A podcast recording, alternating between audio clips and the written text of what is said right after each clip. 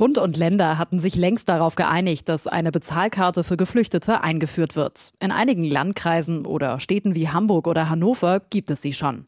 Innerhalb der Ampelregierung wurde zuletzt darüber diskutiert, ob es ein bundesweites Gesetz braucht, das einheitliche Rahmenbedingungen für die Bezahlkarte schafft.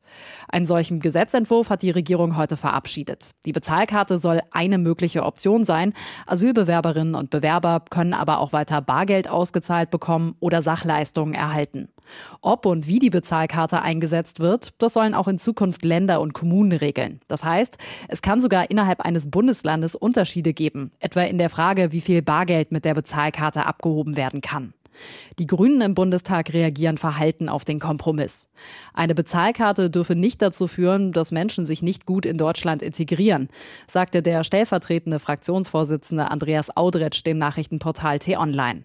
FDP-Fraktionschef Christian Dürr will, dass der Bundestag das Gesetz zur Bezahlkarte jetzt schnell verabschiedet.